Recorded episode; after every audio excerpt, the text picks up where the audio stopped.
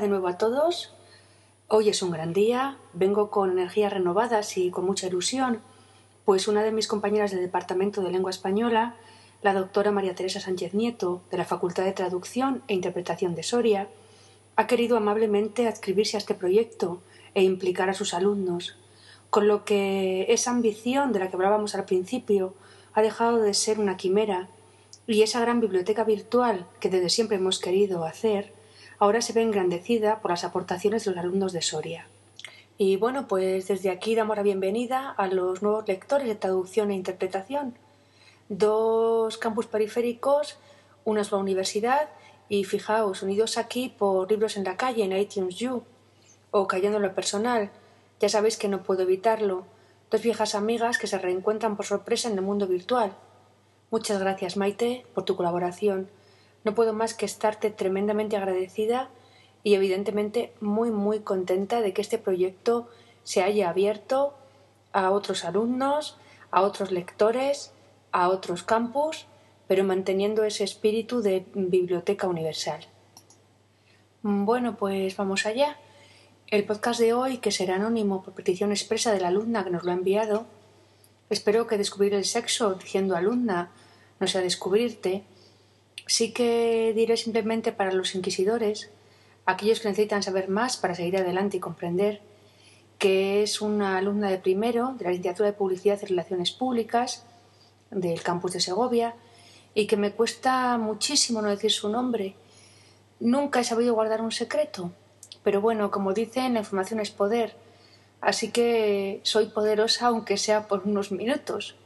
Pues eso, que la entrada de hoy está dedicada a Susana Tamaro y a su novela Donde el corazón te lleve, que sin perder la tónica de los podcasts anteriores, por lo menos el dedicado a los pilares de la tierra, ha sido sin lugar a dudas el escrito que lanzó el estrellato a Susana Tamaro, que ya era bastante conocida en su país, pues antes de este gran bestseller había publicado, entre otros, La cabeza entre las nubes, Para una sola voz, Corazón de chicha y El círculo mágico. Luego no era ninguna principiante, pero sí es cierto que saltó al mercado editorial a través de esta publicación. Eh, tengo entre mis manos el volumen comentado, porque evidentemente y debido a la gran carga mediática que tuvo por el número de ventas, fue uno de los libros que yo recibí como regalo de Navidad años A. Y me choca ahora que lo he recuperado de mi estantería ver en la portada una pegatina cutre de color naranja fosforito, de esas de oferta de supermercado. No deja de chocarme, lo siento mucho. En la que dice decimoquinta edición, 130.000 ejemplares vendidos. Es evidente que ese añadido funciona porque, porque, porque a mí me lo compraron y me lo regalaron. Ya hablaremos en otro momento sobre las compras de los más vendidos, aunque creo que ya Transmití mi opinión en el podcast anterior. La propuesta anónima nos resume el libro de la siguiente manera. Este libro trata sobre el diario escrito por una abuela, Olga, en el que expone sus sentimientos y en el que va contando muchos sucesos de su vida. El diario va dirigido a su nieta, la cual estudia en Estados Unidos. En el diario, Olga le explica muchas incógnitas que la nieta posee de sucesos que han ocurrido con su familia, como su madre, o cosas íntimas de ella.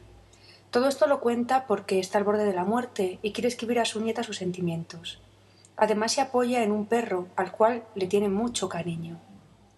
Nos hace esta recomendación porque dice que este libro es un libro cargado de sentimientos y de positivismo.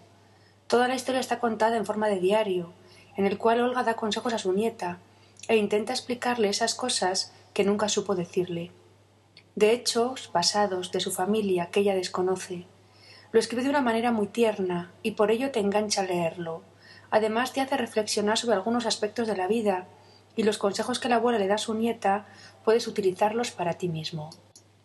Nos adjunta además, siguiendo las peticiones del formulario, eh, una parte de la novela que es la que más le ha gustado y que coincide eh, completamente con las páginas finales en las que podemos leer lo siguiente.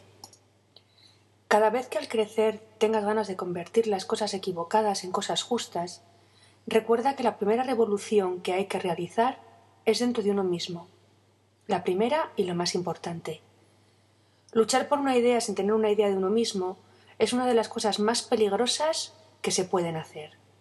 Cada vez que te sientas extraviada, confusa, piensa en los árboles, recuerda su manera de crecer, recuerda que un árbol de gran copa y pocas raíces es derribado por la primera ráfaga de viento, en tanto que un árbol con muchas raíces y poca copa a duras penas deja circular su savia. Raíces y copas han de tener la misma medida. Has de estar en las cosas y sobre ellas. Sólo así podrás ofrecer sombra y reparo. Sólo así, al llegar a la estación apropiada, podrás cubrirte de flores y frutos. Y luego, cuando ante ti se abran muchos caminos y no sepas cuál recorrer, no te metas en uno cualquiera al azar, siéntate y aguarda. Respira con la confiada profundidad con que respiraste el día en que viniste al mundo, sin permitir que nada te distraiga, en silencio, y escucha tu corazón.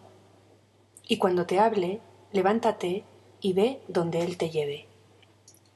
Después de escuchar las palabras finales del libro, de escucha tu corazón y ve donde Él te lleve, que tienen gran fuerza, creo que poco puedo añadir, aunque no voy a quedarme en silencio por dos motivos. Primero, porque me queda adjuntaros el comentario final de la lectora anónima y porque no puedo evitar el añadir mis comentarios.